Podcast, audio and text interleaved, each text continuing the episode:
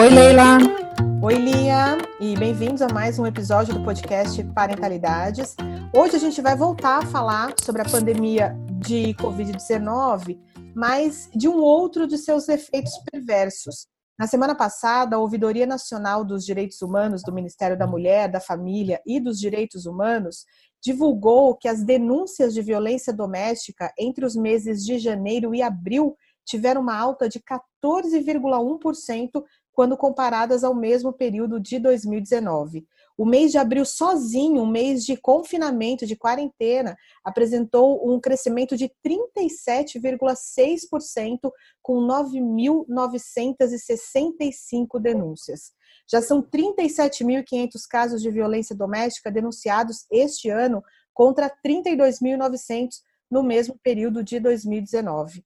O crescimento dos casos, segundo o Ministério, se justifica pelo isolamento social causado pela pandemia e também pela ampliação dos canais de atendimento dessas denúncias.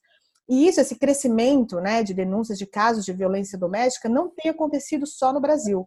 Na França, por exemplo, o aumento foi de 32%. Só em Paris, 36%. Na China, denúncias de agressões contra mulheres no ambiente familiar subiram 50%. Na Itália, de 1 de março a 16 de abril, houve aumento de 73% no número de telefonemas válidos para o principal serviço público anti-violência da mulher. Aqui no Brasil, cinco mulheres são espancadas a cada dois minutos. E entre 2007 e 2017, 39,2% dos feminicídios do país aconteceram em casa. Esses dados são do Think Olga e do Think Eva. E para falar sobre esse tema, a gente convidou a Juliana Gentil Tocunduva, que é promotora de justiça da Casa da Mulher Brasileira. Juliana, seja bem-vinda. Muito obrigada, Leila. Muito obrigada, Lia. É um prazer poder conversar com vocês.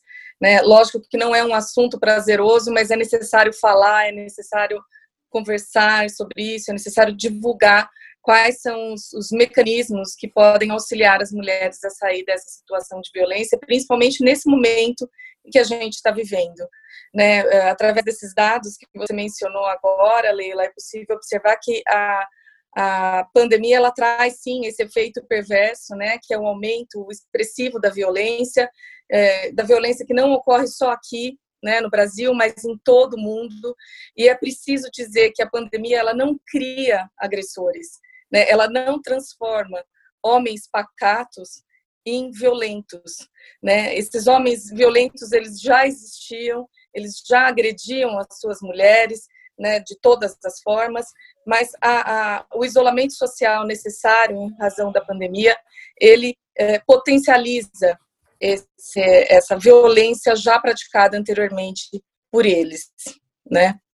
Juliana, seja bem-vinda. É um prazer ter você aqui com a gente hoje, é, embora o tema seja muito pesado, né, muito uhum. difícil. É, a gente queria que você contasse um pouquinho a sua atuação, que que você, como é que é o seu trabalho. Tá. Eu, eu sou promotora há 20, mais de 20 anos, né, do Ministério Público do Estado de São Paulo. Eu sou promotora do júri, sou titular de uma promotoria de justiça do Tribunal do Júri, e desde novembro do ano passado, quando da inauguração da Casa da Mulher Brasileira, eu passei a atuar como promotora lá na Casa da Mulher Brasileira, representando o Ministério Público.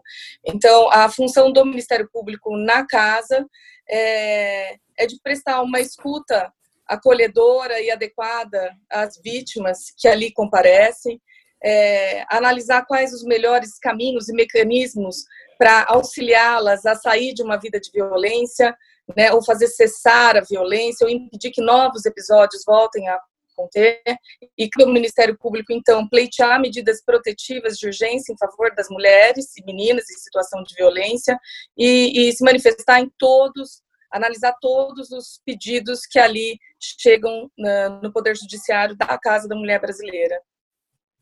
Juliana, você disse importante, que, né? Claro, claro. E você disse que a, o abuso, a violência doméstica, ela não surge na pandemia, né? Ela, ela já existia antes, mas nesse período há um agravamento, é isso? Exatamente. É, volto a dizer, né? A pandemia ela não cria agressores, ela não cria homens violentos, eles já existiam. A situação de isolamento social, né? Que que afeta assim de maneira perversa muito mais as mulheres e meninas do que os homens, porque afinal de contas, nesse momento de isolamento social, a mulher ela perde os seus vínculos com a rede de apoio que ela tem. Então, convívio com familiares, convívio com amigos, convívio no trabalho, convívio na escola que os filhos frequentam, porque as escolas estão fechadas, né? É, a busca por rede de atendimento médico, porque todo o sistema está praticamente voltado para acolher e atender vítimas é, do Covid-19. Então, esse isolamento total da mulher faz com que ela tenha também a sua resistência muito mais diminuída né? Ela fica afastada do seu meio de convívio e o homem se sente muito mais poderoso, porque afinal de contas o silêncio é um, é um, é um grande potencializador né, da violência. Ele encoraja um homem, fortalece o homem nessa situação, então ele passa a agredir e a violentar uhum. com mais intensidade as mulheres que estão isoladas dentro de suas casas.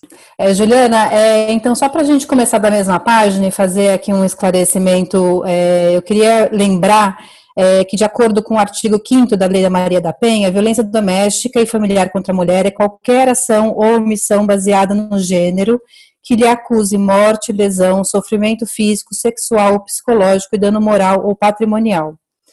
É, como você bem disse, esse período ele não, não faz uh, dos homens os homens virarem né, uma coisa que eles não eram, mas sim tem agravado. Né, é, como você disse, é, perda da rede, é, o, próprio, o próprio aumento da convivência, imagino, é, e esse aumento de casos tem atingido não só mulheres, mas também crianças e adolescentes. Uhum. Né? É, e eu queria, uh, acho que para a gente começar a a conversa, é entender como que a gente pode quebrar esse ciclo de violência, principalmente né, se em tempos é, de normalidade, né, entre aspas. Uhum. É, isso já é complicado. Como que a gente faz, é, como como sociedade, né, é, a gente faz para quebrar esse ciclo quando todo mundo está confinado dentro de casa? Uhum é, é, o que é muito importante, eu acho que todos nós, como sociedade, adquirir essa consciência, né, a gente adquirir a consciência de que o problema que acontece dentro da casa vizinha, né, a violência familiar que está ocorrendo no apartamento, na casa do lado, não é um problema privado dessa família, né? É um problema social, um problema público que afeta todos nós. Né? De há muito tempo já eh, a violência doméstica deixou de ser um problema de foro íntimo, né? Para ser um problema de toda a sociedade. Então, a gente precisa, de alguma forma, é, tentar ajudar essa mulher que está sofrendo qualquer tipo de violência, essa criança que está sofrendo qualquer tipo de violência, ou se apresentando de maneira ativa, pronto para escutar e pronto para aconselhar e encaminhar para uma rede eficaz de apoio, ou até mesmo para acionar é, 190, quando essa violência está acontecendo naquele momento, então acionar a polícia militar para que ela chegue no local e para que ela consiga atender, acionar o 180, né, procurar é, algum mecanismo de ajuda mesmo a essa mulher ou criança que sofre violência naquele momento. Né? A gente precisa entender que a pandemia do Covid-19, né, aliada a essa pandemia, ocorre uma outra pandemia que é muito silenciosa, e que ela afeta o mundo inteiro, que é a violência contra a mulher. Né? E a gente precisa entender que casa não é sinônimo de lar para muitas mulheres e crianças. Né? Que essa casa não é sinônimo de lugar tranquilo e seguro, muito pelo contrário. Né? É lugar de violência, de insegurança e absoluta intranquilidade. E nós, né, como sociedade, precisamos uh, intervir, precisamos ajudar, precisamos ter um comportamento ativo, né, na busca de uma solução ou na busca de uma ajuda e acolhimento a essa mulher ou criança que sofre violência. Sem essa atuação de toda a sociedade, a violência contra a mulher não vai cessar, não vai parar e não vai diminuir. Mas muitas vezes, isso que você está falando, né, esse tipo de ajuda uhum. que você está falando, pressupõe que você escute, né? Exato. É, e se você não escutar? Então, é, nesse momento de pandemia, você precisa entender é, os sinais né, do comportamento daquele que está sofrendo algum tipo de violência. Ah, isso é bacana de falar. Necessita... Se você puder é, entrar mais nesse, nesse, nesse que, tá. que a gente pode perceber, o que está no nosso, uhum. se a gente não escuta, né? Se a gente não mora num uhum. prédio, enfim, é, uhum. e, ou mesmo que as pessoas façam isso mais silenciosamente, não, é, é entender a mudança de comportamento. É, entender a mudança de comportamento das pessoas com quem você se relaciona, né? Então, uma amiga que desapareceu das redes sociais, por que não entrar em contato com ela e perguntar se está tudo bem, né? Precisa de ajuda? Precisa conversar, né? Jamais julgar ou jamais fazer qualquer senso crítico a respeito do que ela lhe contar, né? Com criança, observar qual é o comportamento dessa criança nesse momento, né? Ficou muito introspectiva, não fala mais, é, ou ficou extremamente agressiva. Quais as mudanças de comportamento dessa criança, dessa menina, né? É buscar entender que momento essa pessoa está vivendo e por, que, por quais situações ela vem passando.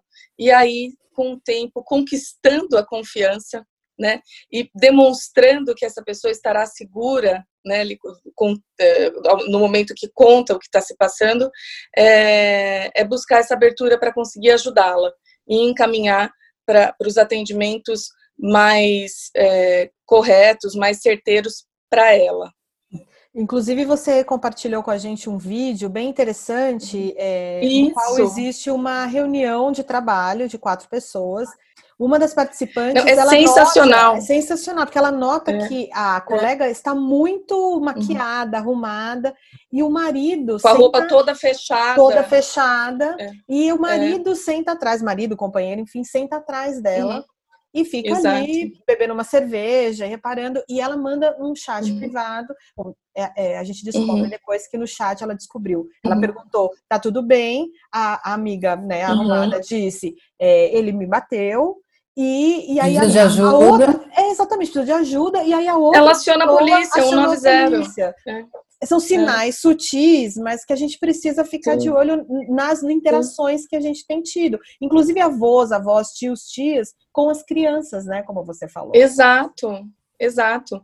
E, e é bem isso. A sua amiga desapareceu das eh, eh, quer dizer, apresenta um comportamento absolutamente diverso, diferente daquele que ela apresentava anteriormente, não procura mais as amigas, não interage nas redes sociais com as amigas, colegas de trabalho, com os familiares, se isolou por completo, peraí, é um bom sinal, né? Então, liga para a amiga, pergunta como tá, como ela tem passado durante esse isolamento social, como tem sido a convivência familiar, como ela se sente, precisa de ajuda, precisa de apoio, precisa conversar. Então, esses são, são, são essas são atitudes que nós podemos tomar e podemos é, é, ter como iniciativa para ajudar mesmo que, que mulheres e meninas saiam de uma situação de violência nesse período de isolamento, já que há essa impossibilidade de, de contato presencial e físico, né? Eu queria só voltar um pouquinho no que você falou antes da, é, da tá. questão do, da violência doméstica, tem que ser encarado como Isso. uma coisa da sociedade. É, porque quando Isso. a gente fala de uma família onde existe essa violência e a gente pensa em crianças que é, presenciam aquilo, mesmo que a violência física mesmo não ocorra, né, não seja feita com a criança, essa uhum. criança ela vai crescer é, pensando que o padrão de relacionamento é esse. É aquele, é né? O abusivo. Exato. E aí uhum. depende se é uma menina ou um menino. A menina vai crescer aceitando uhum. e o menino vai crescer fazendo. Né? Então, é uma Exato. coisa não só de é, saúde pública neste momento, mas é, do legado que a gente vai deixar para as próximas gerações, né? Exato. E a interferência da sociedade numa, numa briga, né, numa violência doméstica, familiar, é de fundamental importância também, porque a partir do momento que a gente consegue cessar uma vida de violência, paralisar essa vida de violência de uma pessoa que a gente conhece, a gente vai influenciar na, no desenvolvimento das gerações seguintes, porque obviamente que a violência ela interfere na criação dos filhos né, no uhum. desenvolvimento de crianças que são criadas dentro de lares absolutamente violentos. Né? Porque a, ela, a criança ela não consegue compreender que aquela violência e abusos que acontecem dentro da casa dela são exceções e não são aceitáveis e não são permitidas. Né? E, eh, os estudiosos até chamam de, de síndrome do desamparo assistido, que são né, as crianças que vivem em lares violentos, elas são acometidas dessa síndrome, porque elas passam a entender que esse comportamento e essas relações abusivas elas são a regra uhum. e são aceitáveis e são permitidas. Então, ela vai, eh, né, na maioria das vezes, conviver com homens violentos, aceitar aquela violência como sendo algo natural. Reproduz, e os meninos né? eles passam a reproduzir essa violência que acontecia dentro, do, dentro dos lares. É, a gente precisa também compreender que a violência doméstica praticada dentro da casa, é, quando voltada para a mãe, né? A gente pode ter aquela falsa ideia de que os xingamentos, as ofensas, as agressões, os crimes patrimoniais e sexuais atingem única e exclusivamente a mulher. Mas não.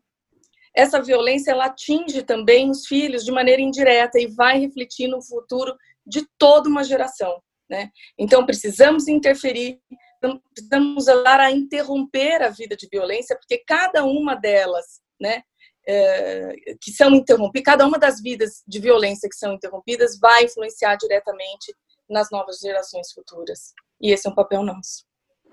É, e falando sobre é, um outro tipo de violência, que é o abuso psicológico, né, que é, entre uhum. aspas, mais invisível, né, pelo menos a gente não vê, de repente, marcas nas pessoas, enfim, né, mas Isso. ela sofre com aquilo lá, é, e também, como você disse, a casa como um todo sofre e né, uhum. tem o seu. E perpetua.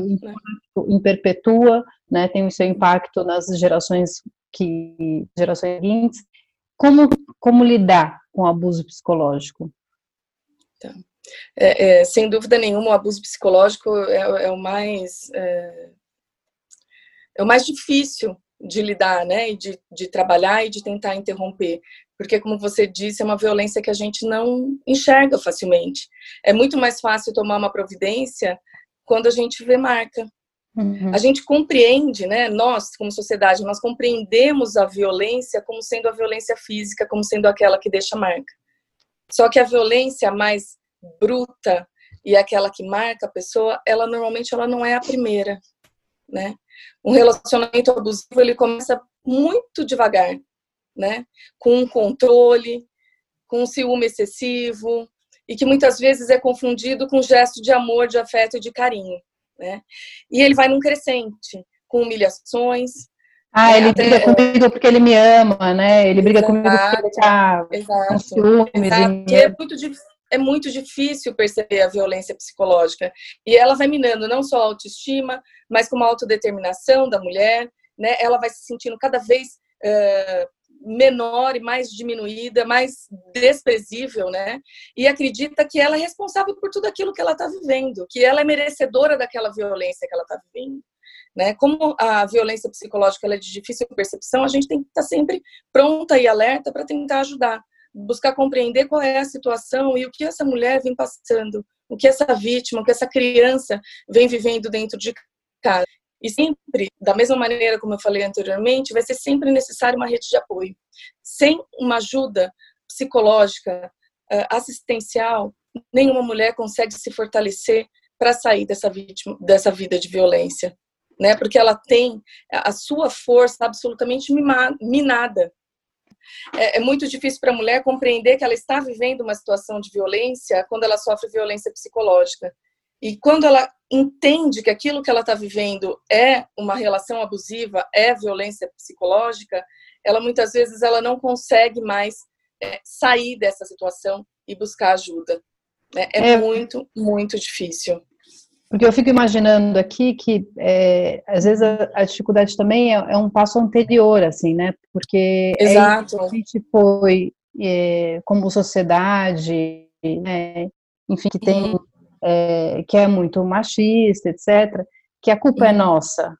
Né? Exato. Então, a, às vezes, eh, também o difícil, né, é você, primeiro, até entender, como você disse, que você está num relacionamento Isso. abusivo, que Isso. não é para ser assim, né? Porque uhum. a pessoa não consegue enxergar que, que amor não é aquilo, que afeto não é aquilo, cuidado não é aquilo, né? Porque Exato. afinal de contas ela, eu devo estar fazendo alguma coisa errada, eu devo estar fazendo alguma coisa que está causando isso. Ele não é, é, assim, né? Violento à toa.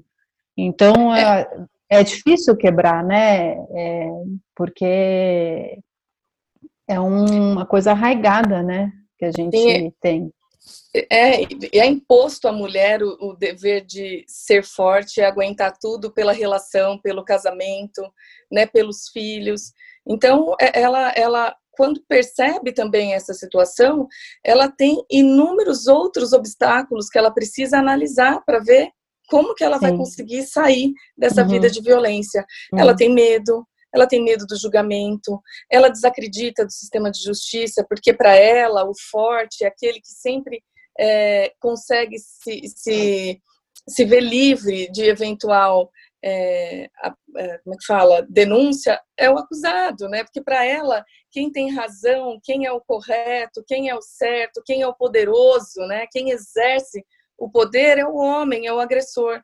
Então ela não acredita que ela vai ter é, direito a uma vida livre de violência e que as pessoas vão acreditar e que as pessoas vão escutar e que vão apoiar, né? Então, realmente a violência psicológica é a mais devastadora, né? Até porque é, a mulher demora muito para compreender o que ela está vivendo e quando ela compreende, ela já não tem mais força para buscar ajuda e para conseguir quebrar o silêncio e romper essa vida abusiva que ela tem com o agressor. Né? O, o agressor ele sempre age com muito controle, com ciúmes excessivo, né? muitas vezes impedindo que ela tenha, é, mantenha relações com familiares, com amigos, né? vai tolhendo de toda forma, de todos os modos. Os vínculos sociais, né? Exatamente. Até o ponto que ela fique sozinha e ela Sim. não consegue buscar ajuda, ela não hum. consegue ser ouvida. Né? Também tem a questão de familiares, que muitas vezes não enxergam o agressor como sendo um agressor. Né? Porque assim como a pandemia não cria homens violentos, né? Os homens violentos também não são violentos 24 horas por dia, né? Eles não têm carimbado na testa sou um agressor. Então, para muitas pessoas, para os familiares, para os colegas de trabalho, para os vizinhos que não escutam a violência, esse homem ele não é violento. Ele é um bom pai, ele é um bom uhum. marido, ele é um bom colega de trabalho e ele então é um homem acima de qualquer suspeita. Quem que vai dar crédito a uma a mulher que relata uma vida de violência praticada mulher, contra um homem que é acima... como histérica, como louca, exatamente, como... exatamente, isso, Exa exatamente. E aquela e a reprodução uh, a reprodução histórica e social machista que a gente tem, né? É, aquela pergunta que sempre, sempre para no ar: o que ela fez para merecer essa violência, né? O, o, qual foi o comportamento dela que ensejou esse ataque? Né? Sempre tentando imputar à mulher a responsabilidade pela violência sofrida. É. Então, é, as campanhas é... todas também batem nessa tecla, né? Quer dizer, a culpa não é Exato. sua, é sua. A culpa Primeiro, é precisa fazer essa mulher acreditar de fato que Exato. ela não fez nada que justificasse Exato. esse tipo de comportamento violento. Eu não sei se eu contei para Leila, é, na, na promotoria do júri, eu cuido de um projeto que se chama Renata, que ele é voltado para vítimas de tentativa de feminicídio. Né?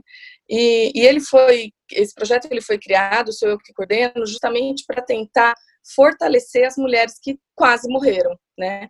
E tentar dar algum respaldo e alguma ajuda para as crianças que ficam de mulheres que não sobreviveram ao ataque. Mas, é, é, assim, é de fundamental importância no projeto a gente tem um primeiro contato com a vítima, né? Então, os promotores do júri uh, conversam com essas mulheres no primeiro momento para explicar para elas, no primeiro passo, que o Ministério Público está ali para atuar uh, em prol dela, em favor dela, em favor da sociedade, e, né, e que o réu, nesse processo, naquele processo, é o acusado, né? É o, o, o companheiro dela, o agressor, e não ela fazer ela fazer a, vítima compreender que ela não precisa de um advogado para defendê-la no processo, que ela é vítima e que ela não tem nenhuma responsabilidade pelos atos praticados pelo agressor. Uhum. Né?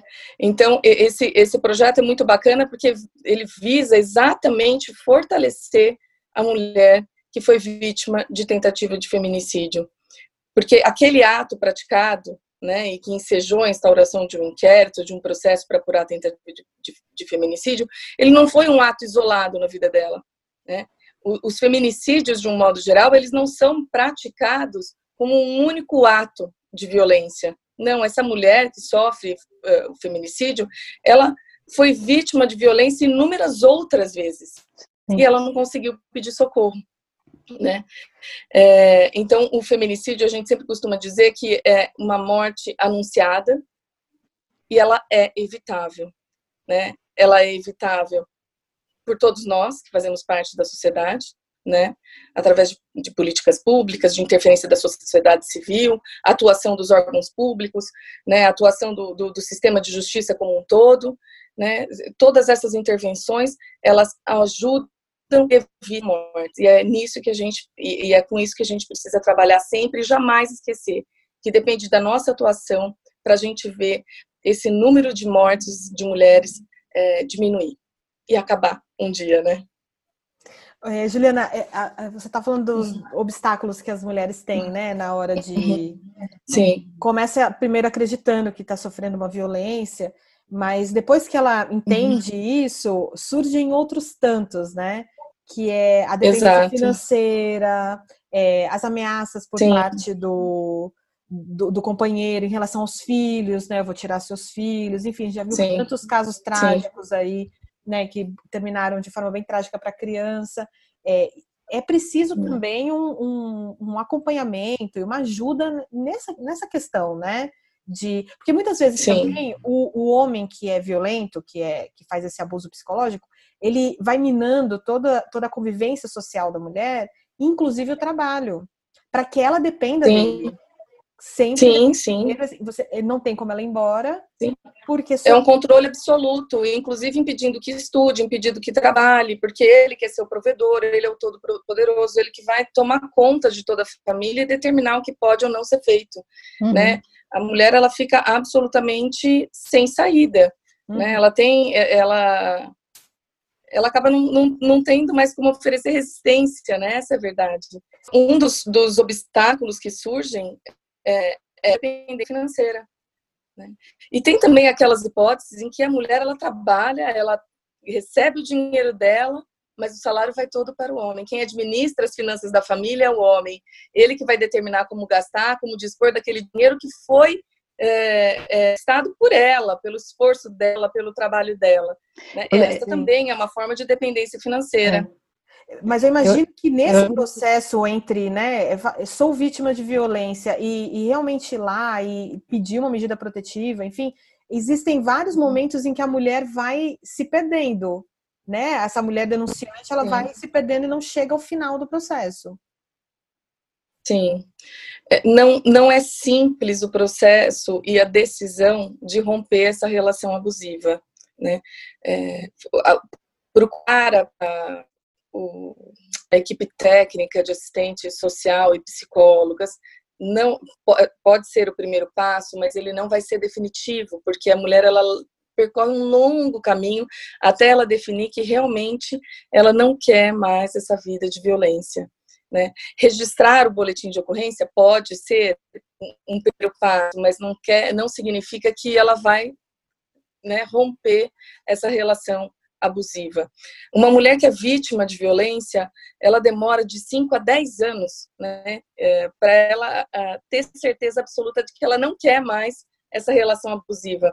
Entre ela compreender o que ela está vivendo, quais as medidas que ela vai tomar, enfrentar né, todas as decisões e obstáculos que ela vai ter pela frente e, e, e, e definitivamente romper com essa relação. Então, ela leva de 5 a 10 anos. Foi uma pesquisa que foi feita alguns anos atrás e, que estabeleceu que é esse tempo, quer dizer, todo esse tempo que as vítimas levam para compreender que elas não vão mais eh, tolerar esse relacionamento abusivo.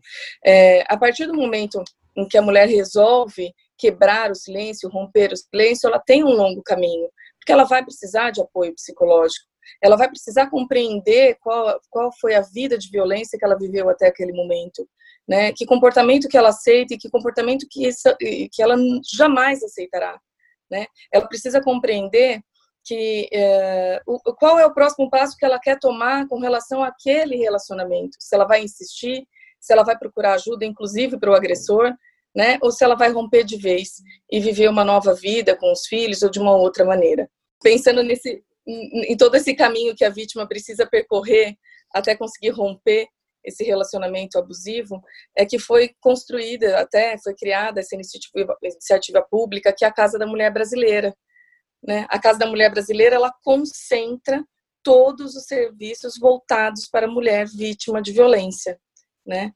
Ela consegue encontrar no mesmo ambiente o apoio uh, psicológico, ela consegue encontrar o Ministério Público para receber orientação, para pleitear medidas protetivas quando necessário, ela consegue ser atendida e consultar a Defensoria Pública para as questões cíveis né, e de família, ela consegue sair da casa da mulher brasileira com um boletim de ocorrência registrado se ela quiser, né?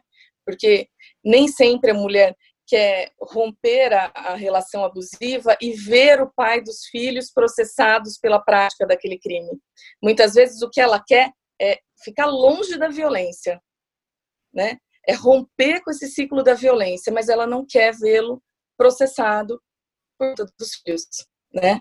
Então, ela também ela pode conseguir medidas protetivas, ela pode conseguir sair de uma relação abusiva sem o efetivo registro da ocorrência. Na Casa da Mulher Brasileira ainda há abrigos de passagem para aquelas mulheres que saem de casa e precisam se abrigar em algum lugar porque não tem para onde ir, não tem é, para onde correr, né, naquele momento. E o abrigo ele ele acolhe mulheres e filhos de vítimas de violência. Há ainda a Guarda Civil Metropolitana com o projeto Guardiã Maria da Penha, que é um projeto em parceria uh, do Ministério Público com a Prefeitura Municipal. É um projeto maravilhoso em que os guardas civis metropolitanos eles fazem um acompanhamento do cumprimento de medidas protetivas deferidas às mulheres, né, analisam a situação se ela está vivendo numa situação de risco naquele momento, se precisa de uma interferência maior ou não. Né? Então, todos esses equipamentos e serviços públicos que a mulher precisa quando ela decide que ela não quer mais a violência é, é, são encontrados na Casa da Mulher Brasileira. E a importância de ter essa concentração de todos os serviços num único lugar é que você evita que a mulher percorra uma rota, é, o que os estudos chamam de rota crítica, né? Que é, que é a peregrinação da mulher por diversos serviços e setores. Porque essa peregrinação por diversos locais desestimula a denúncia né? e faz com que a mulher desista de falar e faz com que a mulher se mantenha em silêncio.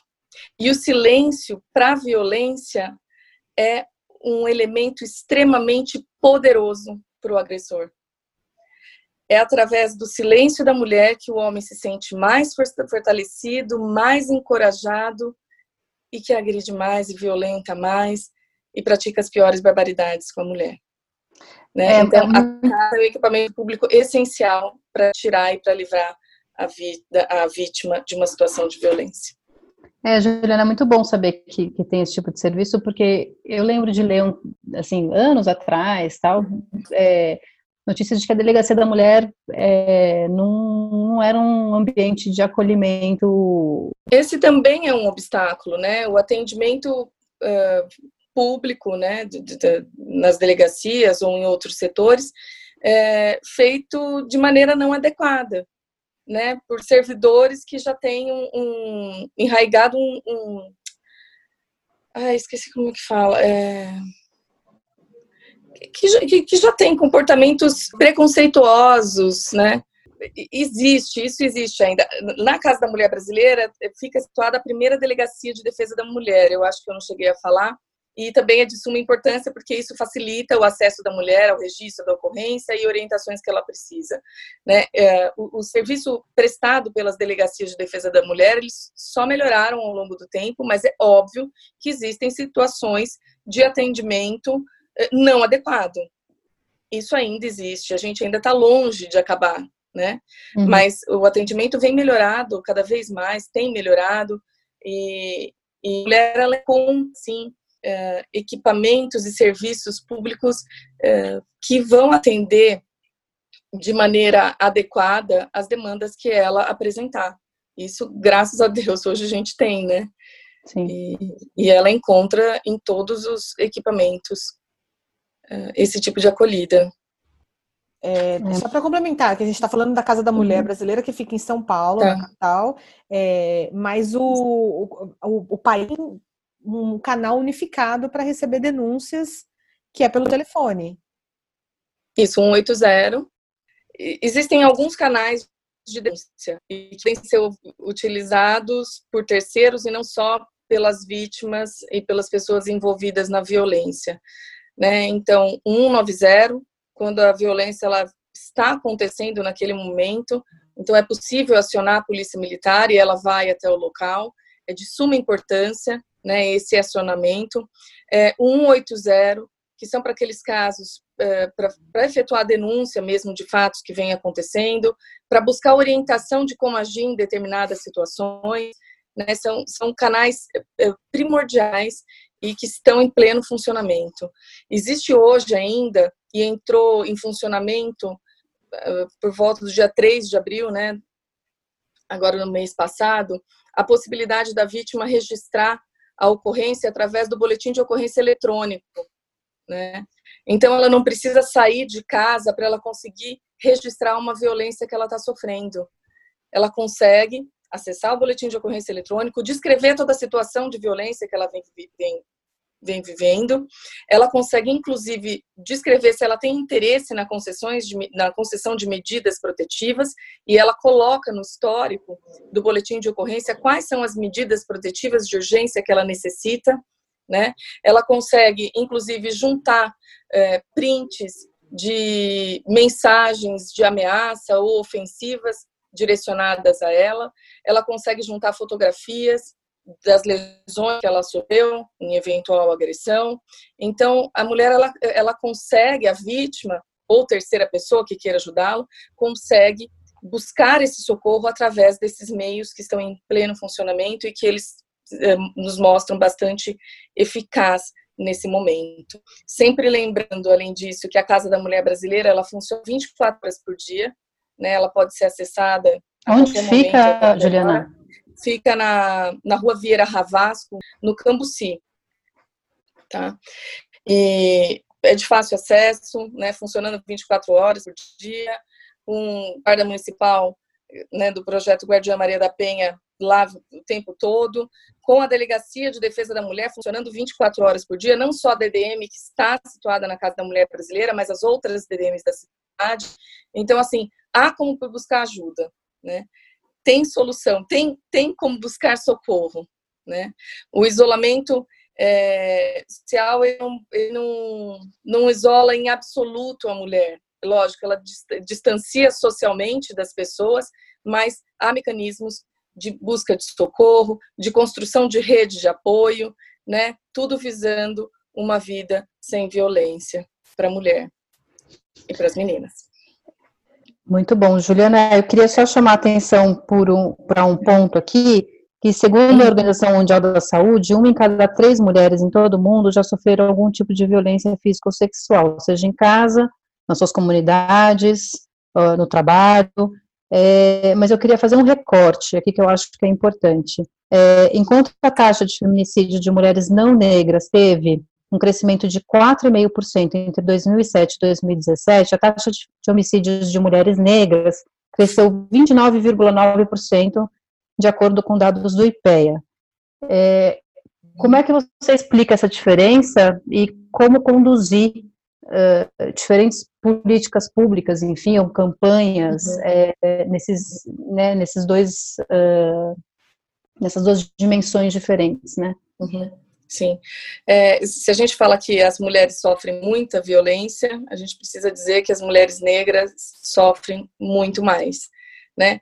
Por conta de discriminação, por conta de racismo, por conta, por conta de, de morar em zonas mais periféricas, por conta da dificuldade de acesso ao sistema de saúde, por todas as questões que nós sabemos que uma sociedade racista, racista né, é, sofre, né, tem, impõe à mulher negra todas essas situações. É, há políticas públicas voltadas para as mulheres negras, todos os serviços e equipamentos que atendem mulheres brancas, obviamente atendem mulheres negras, estão abertos em funcionamento para acolhê-las, para, para ajudá-las, né? Mas a gente não pode fechar os olhos e não perceber que sim, as mulheres negras sofrem muito mais violência que as mulheres brancas a violência doméstica também não é uma prerrogativa de nenhuma classe social, né? Porque, inclusive, a nossa conversa. De nenhuma classe social. Ela foi suscitada uhum. por um material que você mandou no nosso grupo de amigas, é, de uma campanha em condomínios, em edifícios, na verdade, né? E a gente tem prédios em todas as regiões de todas as cidades do Brasil. Porque a, a, a realidade em edifícios é uma realidade, já é um isolamento, né? A gente mal conhece hoje os nossos vizinhos, a gente tem mais contato com uhum. mais da escola, com os nossos amigos de antigamente. Uhum. Então, assim, é, é, eu imagino que dentro de prédios é mais difícil você perceber até. Você pode ouvir o barulho, mas é, será que é mesmo? Eu tenho certeza daquilo? Eu vou ter coragem de fazer uhum. uma denúncia? E se não for?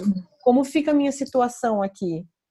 Então, na, na verdade, essa, essa campanha do Ministério Público para conscientização de vizinhos e síndicos, né, de, de edifícios e, e, condomínios também verticais é, e horizontais, é, busca mostrar também para a sociedade aquilo que eu falei anteriormente, que a violência com a mulher não é um problema privado, mas sim é um problema de ordem pública e que cabe a todos nós, enquanto sociedade, ter uma atuação ativa, né, buscando ajudar, auxiliar, acompanhar, acolher essa mulher vítima de violência. É, mostrar para os vizinhos que há mecanismos de acionamento, é, que você não precisa se identificar quando você aciona 190, 180, que você pode buscar ajuda sim para aquela mulher, é, sem se mostrar, mas também você pode se aproximar dessa vizinha, mostrar que você está ouvindo algo estranho vindo do apartamento dela, se colocar à disposição, né, se, uh, se colocar ao lado dela, pronta para ouvi-la, sem julgamento, né, para poder aconselhá-la e mostrar um caminho melhor. É, a, a, essa, essa demanda, ela veio de uma pesquisa do Fórum Brasileiro de Segurança, que mostrou que houve um aumento de mais de 400% de, de twitters, sabe? Eh, de, de, de, de, noticiando brigas de vizinho. Então, durante assim, o confinamento, não? Durante o confinamento. Nossa, então, ouvindo sim. discussão, ouvindo violência. Então, é, é, inúmeros twitters perguntando como, como atuo, o que fazer, indo meu vinho brigar. Né, em razão dessa demanda crescente e, e, e, dessa, e da notícia de que esse aumento da violência foi realmente exorbitante, é que o Ministério Público Civil, é, na, na, na, obrigação de ajudar, de, de, de, de tomar alguma atitude, de fazer alguma ação, com o fim de auxiliar a sociedade na, na, tomada de providências nesses casos específicos. É que às vezes eu acho que falta mesmo informação, né? É, você pode fazer uma denúncia e ela é anônima, então. Sim, é colocar à disposição da sociedade quais são os canais né, que, que estão à disposição de todos para buscar ajuda. Essa é a intenção. E aí, voltando só no começo da minha fala, que depois eu, eu uhum. emendei outros temas, independe de classe social. Uhum. Independe de classe social. A violência ela está presente em todas as classes sociais. Independe é, do grau de instrução e do tamanho da conta bancária. Né? Homens agressores, opressores e violentos, eles existem em todos os níveis sociais e intelectuais. E você, Juliana, nesse período de, de confinamento, né, uhum. né, que a gente já está dois meses, você tem testemunhado é, na Casa da Mulher, é, pessoalmente, uma mudança, um aumento? Um... Na verdade, houve uma queda, uma queda na procura. Uh, aos atendimentos né? realizados. Né? Exatamente, houve uma queda, assim. Houve uma queda no registro de boletins de ocorrência, né? Existia uma preocupação muito grande do Ministério Público né, de todos os promotores que atuam nessa área com relação à subnotificação da violência, porque uh, a gente, todos nós já sabíamos que havia e que haveria um aumento da violência doméstica, porque a gente tinha conhecimento de que nos outros países que estavam em isolamento em datas anteriores à nossa, que o número de violência havia aumentado, assim como vocês disseram na abertura do podcast, né? É, então a gente sempre teve essa preocupação preocupação com as subnotificações e como seriam feitas e o que a gente podia, poderia fazer para para ajudar. E houve um acompanhamento muito de perto com relação a isso. Realmente houve uma queda nos registros de boletins de ocorrência presenciais, houve uma queda na procura é, pelos atendimentos na casa da mulher brasileira, mas eu venho observ tenho observado e as pesquisas têm nos mostrado, nos mostrado que é, a procura pelo 190, 180, e o registro de boletim de ocorrência eletrônico ele vem aumentando. Né? É, desde de 3 de abril até agora, foram mais de 2.800 boletins de ocorrência eletrônico registrados. Então, a gente percebe que há é, uma eficácia nesse mecanismo né, de registro. A mulher ela encontra, sim, apoio nessa, nessa no boletim de ocorrência eletrônico e que há a possibilidade de buscar ajuda, inclusive com pedidos de medidas protetivas de urgência através do boletim de ocorrência eletrônico. É, bom, diante de, da gravidade da situação nesse momento, ela é sempre grave, mas com esse aumento todo, várias, uhum. a gente tem visto várias empresas fazendo campanhas, né? Justamente para essa fase de isolamento. A gente queria saber de você, promotora. Juliana, uhum. é, qual o seu recado para as mulheres que estão nessa situação uhum. ou que estão presenciando é, situações como essa? o que eu queria deixar registrado, Leila, se eu puder falar, que assim, a, em primeiro lugar, a pandemia, ela não revogou a Lei Maria da Penha, tá bom? E a pandemia, ela não autoriza a violência. Né? A pandemia, ela não é sinônimo de violência, né? E não autoriza o homem a agredir dentro de casa, sua companheira, seus familiares, né? Suas filhas. É, não é um passe livre para violência. E o isolamento social, ele não impede o registro de ocorrências, ele não impede o pedido de socorro e ele não impede a criação e construção de novas redes de apoio, quer através de aplicativos, quer através de políticas é, criadas por empresas, até por empresas privadas, né? não, não, não impede a procura de socorro, a procura do Ministério Público, ou da Defensoria Pública, de delegacias de defesa da mulher e de todo um sistema de, de justiça e de serviço público prestado e voltado à mulher. Vale ressaltar que todos os CREAS, é, Centros de, de Defesa e Convivência da Mulher, as UBSs, todos estão em funcionamento e todos estão preparados e prontos para receber as mulheres e meninas vítimas de violência. E para nós, né, sociedade, para quem escuta a violência, quem percebe a violência do lado, né, também há a possibilidade de acionar socorro e buscar ajudar essa vítima.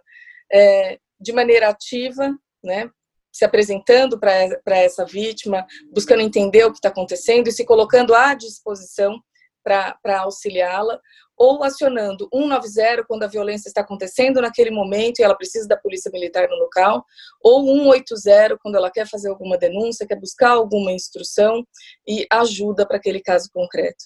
Né? Há meios de auxiliar e todos eles estão em funcionamento e prontos para atender as mulheres e meninas. É, Juliana, queria te agradecer é, por estar aqui, é, queria te parabenizar o trabalho que você faz é importantíssimo e também é importante a gente. É, eu e a Leila, a gente ficou pensando, putz, mas será que a gente vai falar sobre isso, tal? É, porque é um tema muito, muito pesado, é, mas eu acho que e acho que a Leila compartilha comigo a sua opinião, que foi ótimo a gente ter decidido é, falar sobre isso, porque a gente precisa falar sobre isso, né? A gente então... precisa falar sobre isso e, e, a violência doméstica é algo que afeta diretamente as crianças e não Sim. só de agora né? Mas como a gente Sim. falou, é, qual o legado que uhum. essa violência vai deixar para as futuras gerações? Uhum. Eu queria te uhum. parabenizar, Juliana, parabéns mesmo, assim, vida longa. Obrigada. Obrigada pela oportunidade de poder falar sobre esse assunto que não é leve, mas que é necessário. Precisamos dizer sempre e não podemos aceitar nunca a violência contra a mulher e contra as crianças. A gente não pode retroceder um passo a gente tem que seguir adiante, sempre conquistando mais espaço e sempre conquistando uh, mais formas de proteger e cuidar de nossas mulheres e meninas. É isso aí. Obrigada, Juliana. Obrigada, Juliana. Espero Obrigada que da próxima vez que a gente conversa, a gente tenha melhores notícias. Exato. Obrigada, espero que, tenha, que tenham gostado, que tenha sido útil.